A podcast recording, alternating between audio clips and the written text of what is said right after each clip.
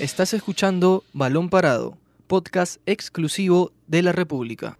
Hola amigos, ¿qué tal? Bienvenidos a una nueva edición de Balón Parado. Mi nombre es Diego Sanata. Yo soy Octavio Romero. Y yo soy Ángelo Torres. Y hoy vamos a hablar sobre el triunfo de Binacional en la primera final ante Alianza Lima 4-1 en Juliaca, con lo que sacan ventaja y son favoritos prácticamente para conseguir el título de la Liga 1, aunque claro, igual la serie está abierta porque se define en Matute este domingo, donde Alianza Lima tratará seguramente de remontar o por lo menos igualar para forzar el tiempo suplementario con un esquema ofensivo, seguro va a cambiar de esquema eh, Bengoechea y seguro va a poner a todos los jugadores tratando de, de buscar de buscar igualar esta, esta ventaja inicial del equipo de Juliaca. Chicos, ¿qué tal? ¿Cómo están? Eh, ¿Y cuál es su primera conclusión de esta primera final? Se habla mucho del VAR, se habla mucho de la expulsión pero también hay que, creo que se está dejando de reconocer un poco del el crédito a Binacional, que finalmente ha sacado una importante ventaja como local, ¿no? Sí, ¿qué tal Ángelo Octavio? Un gusto nuevamente.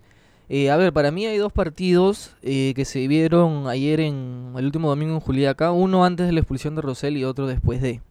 Pienso de que nosotros ya desde un inicio imaginábamos de que Bengoche iba a salir con cinco defensas atrás, con una volante que priorice la recuperación y ya luego buscar algún tipo de contragolpe, ¿no?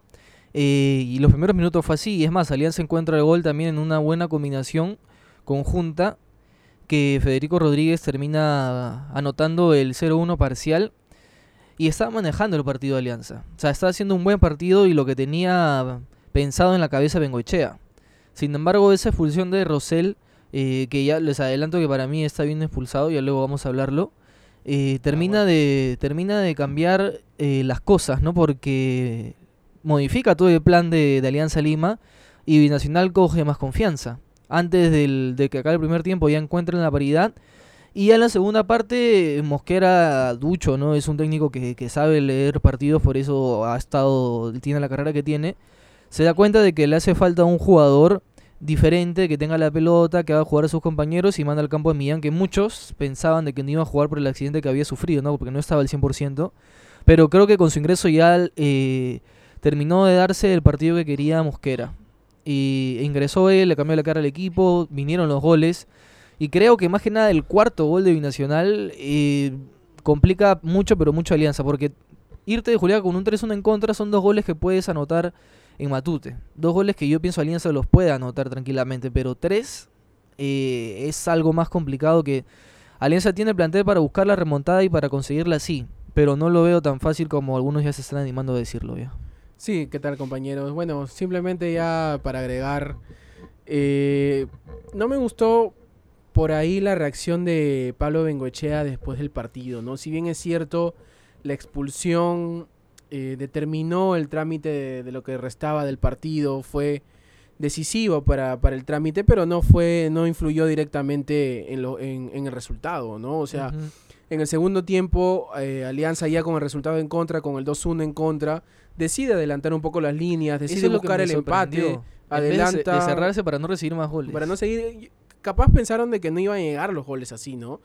Pero bueno, eh, es, es, el mismo Alianza quien termina pagando un poco caro los errores defensivos que además del cansancio y del desgaste que ya venían arrastrando de los partidos contra Sporting Cristal, la altura hizo su efecto porque veíamos a Godoy en un tiro de esquina pidiendo oxígeno, respirando, mejor dicho, oxígeno a través de un, un, balón de, Y había algunos que ni siquiera, por ejemplo, Rocky Balboa ni, siquiera había entrado. En pleno calentamiento ya estaban ya necesitando de oxígeno y bueno, Simplemente eh, a Roberto Mosquera le salió perfecto el plan. Sí. Eh, lo peleó hasta el último para jugar esta primera final en, en, en Juliaca. Luego de, dos partidos muy bravos que jugó Alianza Lima ante Sporting Cristal, donde jugó más, donde corrió más de lo que jugó, mejor dicho. Sí, estaban exhaustos ya. estaban muertos, incluso Quevedo tampoco entra. tampoco, Arrué tampoco entra. Godoy, que, que no había jugado en las últimas fechas, terminó muerto, casi que no podía ya con su alma Gonzalo Godoy. Y, y, bueno, ¿no? Alianza se trae a Lima un resultado abultado, duro, contundente, que por que aún puede mantener la esperanza por ahí los hinchas íntimos por lo, lindo que es el fútbol, de que nada es, nada está dicho, nada de nada puede cerrarse, ¿no? Y, Y bueno, vamos a ver cómo planifica Pablo Bengochea esta semana. Vamos a ver si mañana en conferencia de prensa se rectifica un poco de, de todo lo dicho ayer. Yo creo donde que no. ¿eh? tiró contra todos, la- eh, quiso, o mejor dicho, dejó entrever eh, alguna mano negra, alguna mala Contra intención Alianza, ¿no? contra Alianza Lima para que no salga campeón.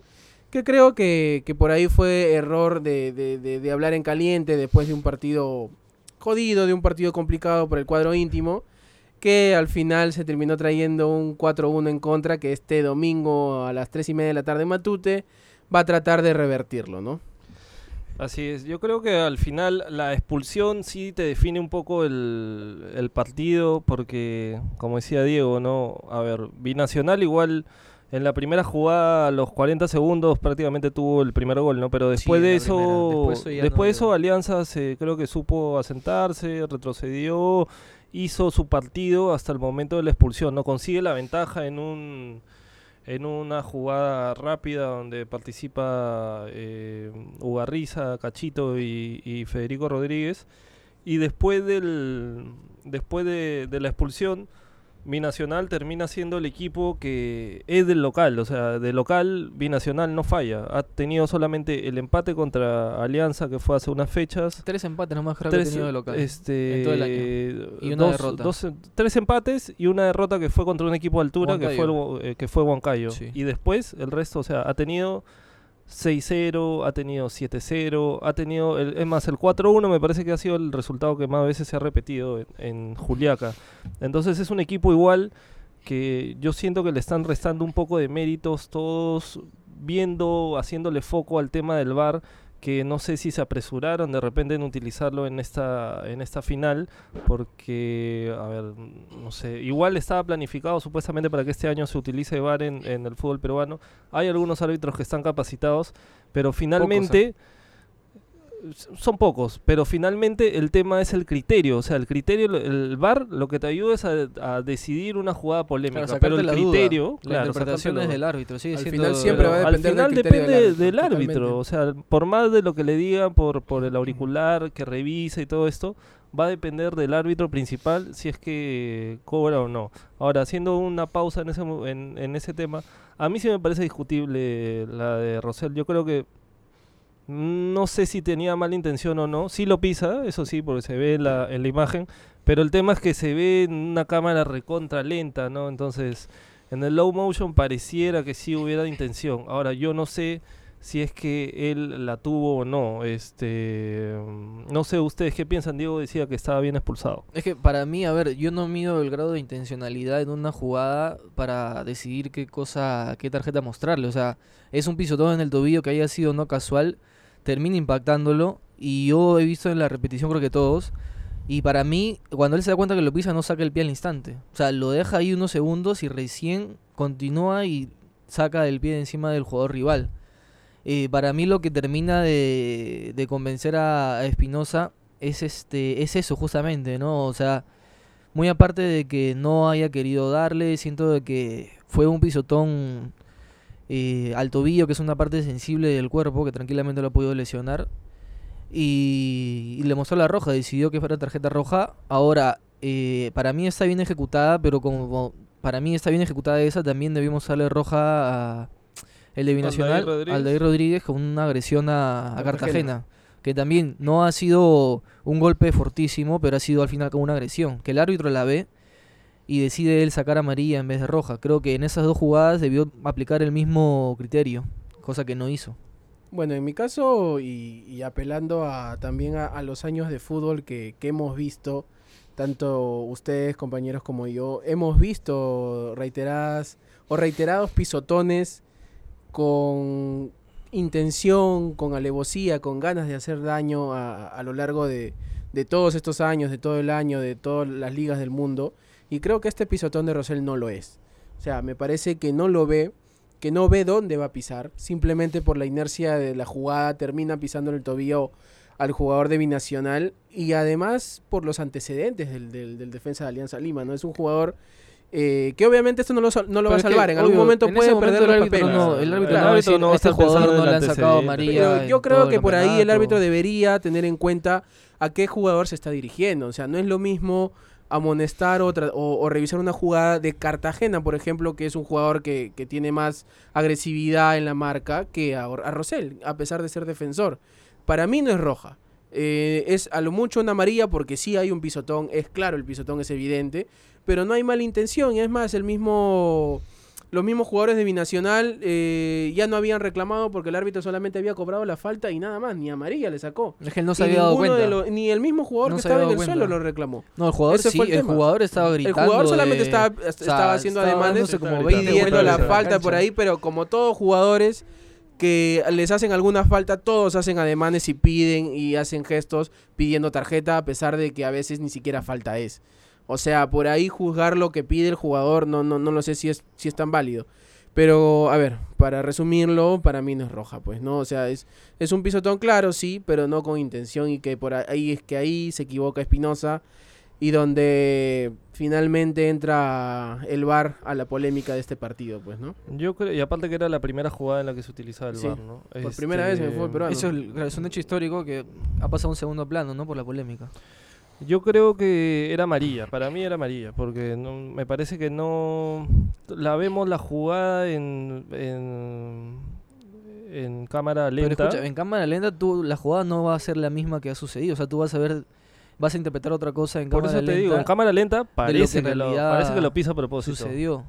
Pero si la ves a la velocidad normal, me parece que no hay intención. Me parece, ah, eso es lo que es lo que yo creo. Yo no estoy negando si hay intención o no, yo lo que estoy diciendo es el hecho. Y el hecho es que El lo hecho, pisó. es que hay- O hay sea, con los tacos lo pisó en el tobillo y eso tranquilamente es tarjeta roja. De que la pudo manejar Bien, y, y lo pudo si- evitar sin problema, sí puede, pudo haber sacado a María y cada uno tranquilo, ¿no? Siendo regl- reglamentarista, sí, pues, ¿no? Porque hay un pisotón. Pero y justamente lo que la, la- bueno a la mayoría le ha llamado la atención es eso, ¿no? De que porque esa es roja y la hace un minuto un minuto previo o cinco minutos la de Aldair Rodríguez no, porque esa el árbitro la ve y saca amarilla, pero en esa que él no la vio del bar le avisaron, no, y re- revisa esta jugada tienes que verla, o sea eso es lo que me parece raro que le hayan avisado esa y en la anterior no. Es por eso que al final terminamos concluyendo de que simplemente es el criterio del árbitro quien decide, no por más a- o herramientas de ayudas que puedas tener. Sí, o sea, se sigue dependiendo de lo que crea o no el árbitro, los jueces del, del- del encuentro.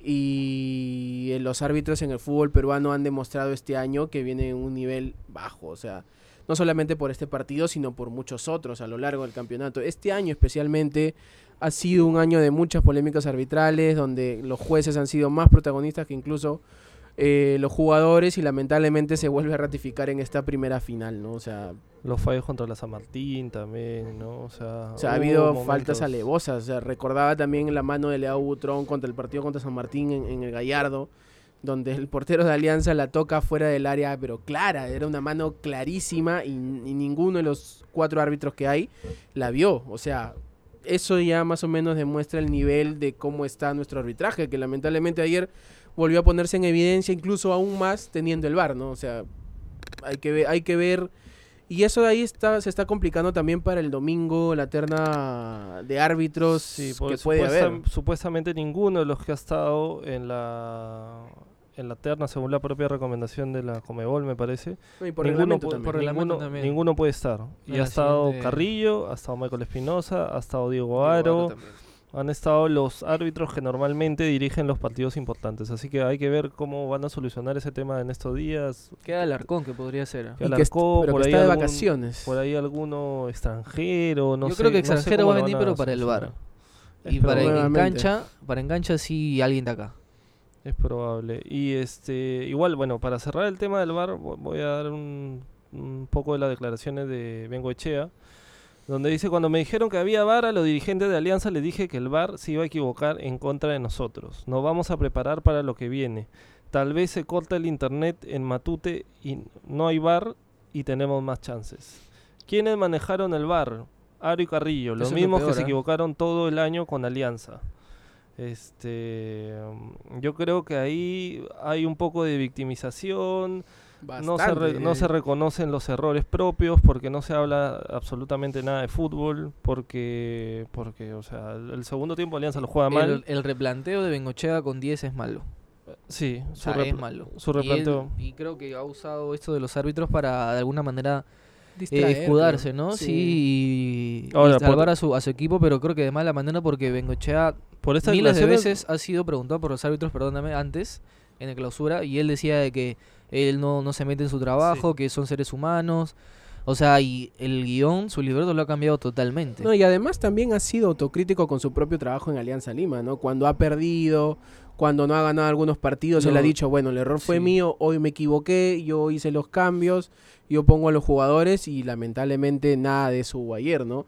Y otra cosa para agregar, eh, justamente Hasta dijo la serie, la serie está perdida. la dijo serie está perdida, que creo que ahí sí es un mensaje, sí, José, creo, con- por otro lado. para, no sé, para eh, sacar la rebeldía de sus jugadores para el domingo, porque por ahí ya, como, como tú dijiste, Añelo, se victimiza de, a, a lo más extremo, ¿no? Que puede haber.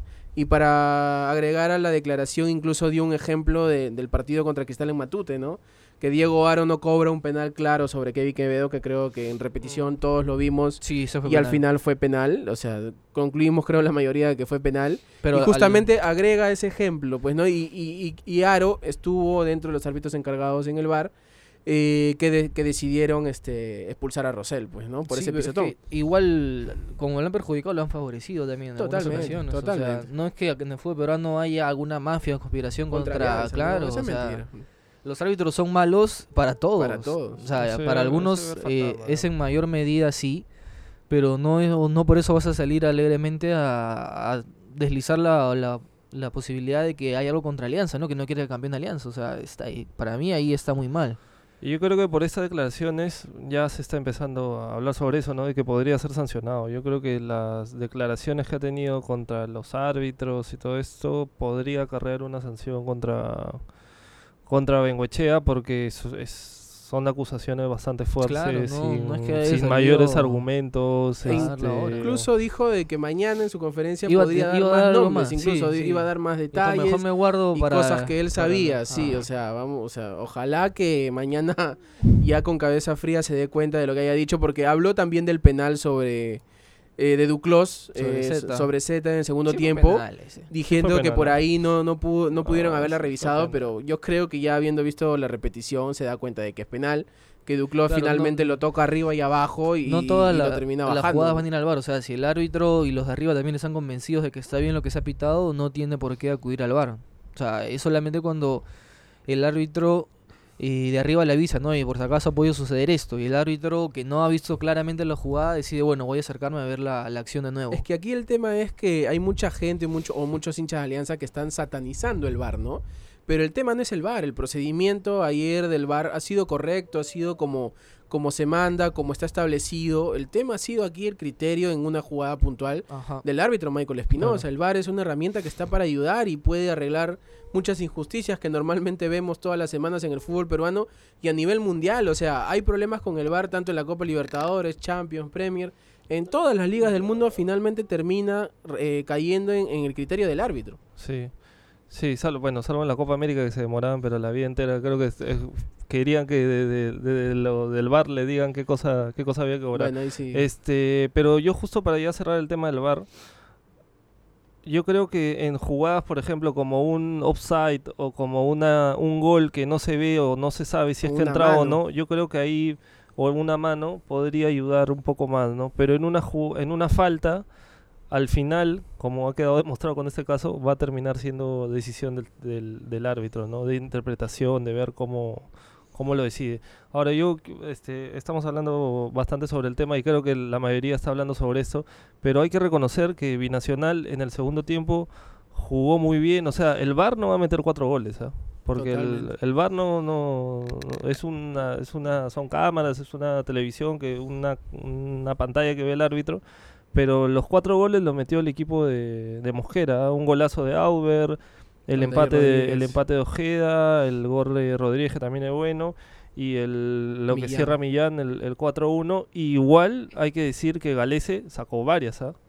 Varias el sacó. resultado Tiene pudo esa, ser peor incluso. tiene esa sacada de una mano con Millán, en el primer tiempo saca varias. Este, así que Binacional hizo los méritos, hizo lo que tenía que hacer y ahora va con ventaja Matute, pero tampoco se puede decir que la serie está cerrada, porque el mismo Bengochea, mm, ha- haciendo sus cálculos rápidos, ¿no? con un gol cada 30 minutos te vas al tiempo suplementario, ¿no? Sí, mira, a ver, lo que necesita Alianza para, para de alguna manera campeonar, directamente tiene que ganar por cuatro goles de diferencia. En los 90 minutos para gritar campeón. Para forzar el alargue tiene que ganar por tres goles de diferencia. Luego hay alargue y si sigue la igualdad hay tiros desde el punto de penal. Para Binacional el escenario, los escenarios son mayores, ¿no? Porque Binacional eh, ganando, empatando o perdiendo por una diferencia de hasta dos goles nada más es campeón acá.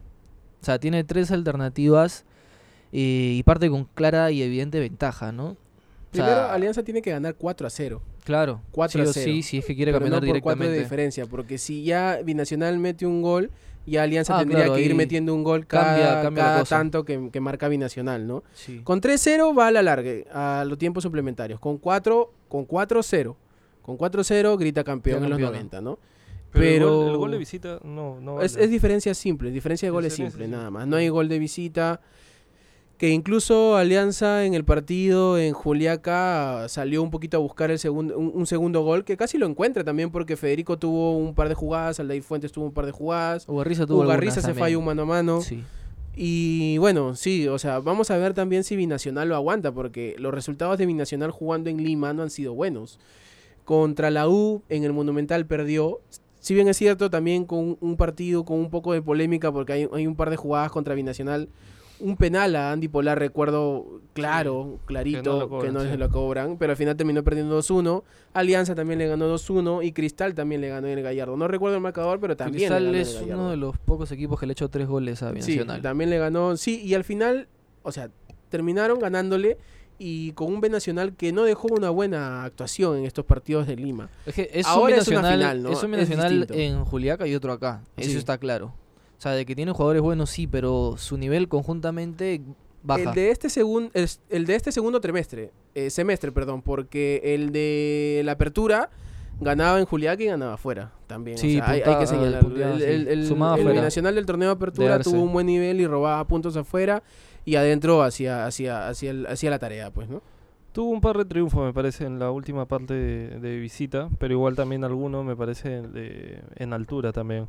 Ahora, sobre, sobre Mosquera voy a dar unas breves declaraciones, pero antes de eso yo creo que también hay que valorar, uno, lo que hizo Mosquera, dos, este, me parece que la estrategia de jugar primero local les funciona, no solamente Le por termina el... dando la razón. ¿ah? No, no solo si le termina dando la razón, no solo por el tema de la altura, sino que bueno, les afectó definitivamente a Alianza, sino que Alianza venía cansado de jugar, ese es su tercer partido en siete días. Y aparte de eso, también está el factor emocional, que creo que es importante. de- el- justo hace unos días había fallecido Juan Pablo Vergara. Y el estadio, la gente, el lugar, los mismos jugadores estaban motivados. Hicieron que, Sí. que su ausencia, que el dolor se convierta en gasolina también para ellos, ¿no? Y Mosquera justo decía sobre esto que hemos vivido algo inusual, no se pueden imaginar lo golpeado que hemos estado, ver de cerca como una persona querida se va. Estaba convencido de que íbamos a tener 10 o 12 minutos divagando en el campo mirando si Juan Pablo todavía estaba, ¿no? Y en el segundo tiempo fue diferente, estábamos determinados a ganar este partido. Hicimos el segundo tiempo para soñar, hicimos un fútbol de primer nivel al margen de cuántos jugadores tenía el rival.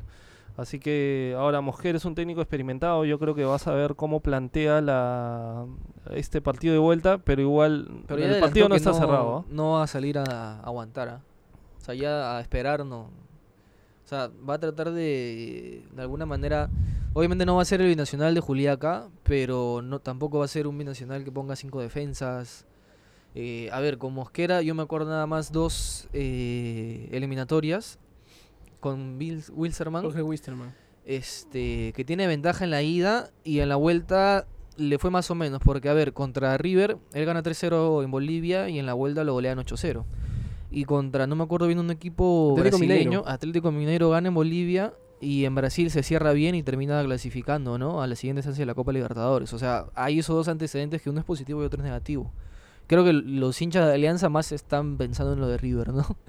que puede suceder de que den la vuelta en la, en la Y serie. además que la defensa de Binacional no termina de ser segura, porque ayer eh, Alianza ayer con pocos jugadores en, a- en ataque le termina llegando, o sea, Él genera eh, le genera jugadas, la jugada del gol, Ugarriza tuvo ya, ya hablamos del mano a mano.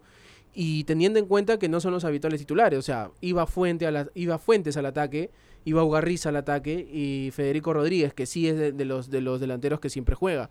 Pero no, no estaba Balboa, no estaba Quevedo, no estaba Rue, Claro, que puede ahora ser te va de a mandar a, a toda la Y ahí este Sí. Pablo Bengochea va a tener que mandar a, a toda la carne al asador para este partido del domingo en Matute, ¿no? Seguramente va a volver a la línea de cuatro, eh, va a poner a Fuente seguro en el medio, o Cachito cruzado acompañándolo ahí para generar un poco de fútbol, Quevedo por derecha, por ahí Felucho por izquierda, o Arrué, va, va a depender de qué es lo que quiera. Y, este, Ojo que y Arrué los dos uruguayos, Balboa y. Federico Rodríguez arriba, pues, ¿no? Para buscar, como dijo él, eh, cada 30 minutos un gol, ¿no? Y yo creo que para, para Alianza es clave que el primer tiempo se vaya ganando por lo menos 2-0, ¿no? O sea, con un 2-0 en el primer tiempo, eh, podría en, en el segundo tentar la heroica y Claro. de, de- de- de marcar un tercero y hasta un cuarto. Pero el tema aquí es que este Alianza ha sido muy poco sólido en defensa. O sea, muy pocos partidos, creo que solamente dos, y el partido Matute contra Cristal por semifinales, ha mantenido la valla en cero. Después, en todos los partidos le han marcado goles. Escúchame. Y si Binacional marca un gol en Matute, va a ser muy complicado. Y así como me dices de la defensa, arriba eh, se han repartido los goles eh, varios jugadores, pero no es que Alianza sea un equipo que en un partido te haga 3-4 goles. ¿ah? En todo el año solamente ha ganado por 3 goles dos partidos, contra el Boys en la apertura y en la clausura eh, contra Huancayo. Allá. O sea, dos veces nada más ha ganado por 3 goles. De ahí no, y ahora necesita hacer mínimo 3. O sea, la cosa no, no es tan fácil, ¿no? Pero... A San Martín también le ganó 3 3-2. Ya, pero claro, pero, o sea, por sea, sí ha diferencia. habido partidos que ha marcado 3 goles, pero... a- no, a- por, Arequipa. por diferencia. Arequipa de- también. Arequipa, Claro, pero eso no- ya A no es goleada, no te hablo claro. de goleada propiamente. O sea, por diferencia de tres goles, sí o sí. Sí, porque la defensa de Alianza, o sea, en, en el mismo Matute han tenido partidos que se han dejado empatar, Sí. que empezaron ganando 0, se contra, empatar. contra el descendido Pirata casi casi lo termina empatando 2-2 al final un, un gol de un gol sobre los minutos finales de Quevedo me parece le termina dando la victoria 3-2 y sí eh, yo yo creo que ese es el, el principal problema pues yo creo yo creo capaz Alianza de marcar tres goles en Matute además ya se acabaron las entradas ya los hinchas de Alianza volvieron a hacer los suyos y en una hora ya Teletique colapsó. Y este, en un estadio lleno, con un alianza ofensivo, con un binacional que de repente va a sentir la presión. Vamos a ver ahí Mosquera cómo maneja, cómo maneja ese, ese, ese aspecto. Y yo creo capaz Alianza de marcar los tres goles. El tema es que no, lo, no, no sé si está para aguantar en defensa eh, con las líneas adelantadas un poco más desprotegidos para cuidar el cero, pues, ¿no? Porque como dije hace un momento, si Binacional marca un gol, todo se pone cuesta arriba y Alianza tendría que marcar cada dos goles eh, dependiendo cada gol que meta Binacional, ¿no? Ahí está el tema. Claro. Sí. A ver, ahora, antes de ir cerrando el programa, un datito nada más de, de Alianza. Porque, a ver, si no logra ganar el domingo y posteriormente campeonar, eh, serían cuatro finales nacionales consecutivas que no puede ganar. En el 2009, 2011, 2018 y la de ahora. Porque el año que campeona Bengochea no hubo finales, ¿no? Porque ganó los dos torneos Justo eso te iba a hablar, ¿no? Bengoechea ha jugado hasta ahorita la final del año pasado, pierde los dos partidos y la de este año también ha perdido hasta ahora ese partido. Así que tiene que tendría que ganar para cortar esa racha también y tratar de que Alianza salga nuevamente campeón. Y otro dato también un poquito más curioso y, y rebuscado. Alianza Lima solamente ha podido campeonar en los años que termina en 9 una sola vez en la historia, en el 1919. Eh, hace Hace ya 100 muchos años. años cuando todavía Alianza, claro, hace 100 años, cuando todavía Alianza se llamaba Sport Alianza. Y era una liga amateur. Y era una liga amateur, todavía no era la, no, ni siquiera estaba creada la Federación Peruana de Fútbol. O sea, y es- este Ese dato ni José Miguel Bertis lo tenía. no, sí, es, es- es un poco bien rebuscadito, por ahí lo he encontrado. Eh, bueno, no sé, de, no sé de quién, pero el- el- créditos a quien corresponda, pues, ¿no? Y de ahí eh, no ha podido ganar en ninguno de los años que termina en 9. Incluso en el 99 y el 2009 pierde la final eh, las, las definiciones contra Universitario, pues, ¿no? Una en Matute y otra en el Monumental, ¿no? Así es, amigo de Balón Parado. Así que eso ha sido todo el programa de hoy. Seguro el miércoles ya vamos a hablar un poco más sobre táctica, sobre los cambios, sobre qué novedades Y la hay declaración de, de, de este, Bengochea. de este partido y lo que diga Bengochea, ¿no? Así que mi nombre es Ángelo Torres. Yo soy Octavio Romero. Y yo, Diego Sanata, nos reencontramos en la siguiente edición. Esto fue Balón Parado, podcast exclusivo de la República.